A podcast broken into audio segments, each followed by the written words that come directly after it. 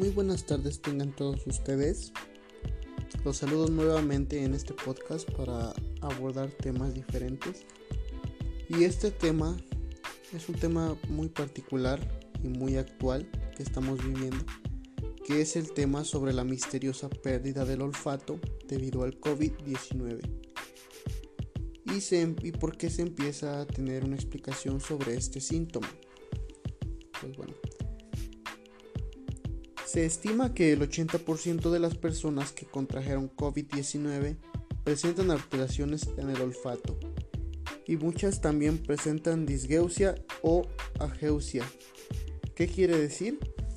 Que tienen una alteración por el gusto respectivamente o también cambios en la quimiestesia, que es la capacidad de percibir sustancias irritantes. La pérdida del olfato fue tan común que los doctores comenzaron a utilizarlo como prueba para poder así diagnosticar y determinar si el paciente tiene COVID, ya que este podría ser el marcador más confiable para determinarlo. Según investigaciones, estuvieron muy preocupados ya que pensaban que la anosmia por COVID-19 indicaba que el virus se abría paso hacia el cerebro por la nariz, donde ocasionaría daños graves y duraderos. Estos estudios también indican que probablemente no sea así, ya que un neurocientífico de Harvard dijo que todos los datos hasta la fecha hace pensar que la invasión comienza realmente en la nariz en el epitelio nasal para ser exactos, ya que una capa de células semejante a la piel es la que se encarga de detectar los olores y también mencionó que el virus ataca células madre pero no a las neuronas. Eso es un punto muy específico.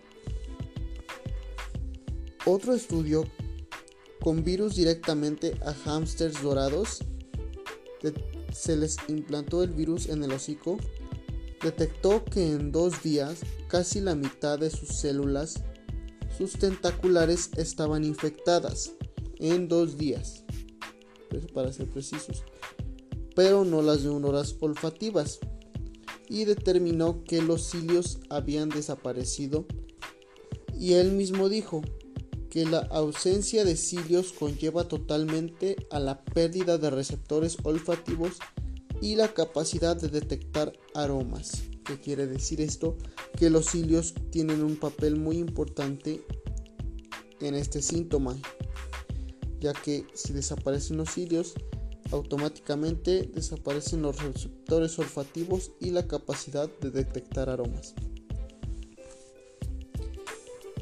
No obstante, su recuperación fue una noticia muy estupenda, la recuperación del olfato para las personas fue una noticia impactante, pero no sabemos cuánto tiempo pueda tardar la recuperación, ya que puede variar dependiendo de la gravedad de la enfermedad.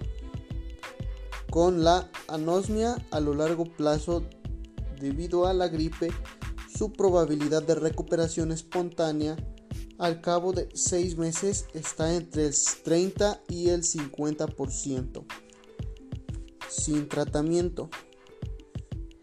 Incluso se han sabido casos que se recuperan al cabo de uno o dos años. En conclusión, tenemos que mantenernos aún así a la distancia. Actualmente ya estamos, me parece que todo México en semáforo verde. Pero eso no es motivo o pretexto para deshacernos del cubrebocas, de la sanitización y de las precauciones sanitarias.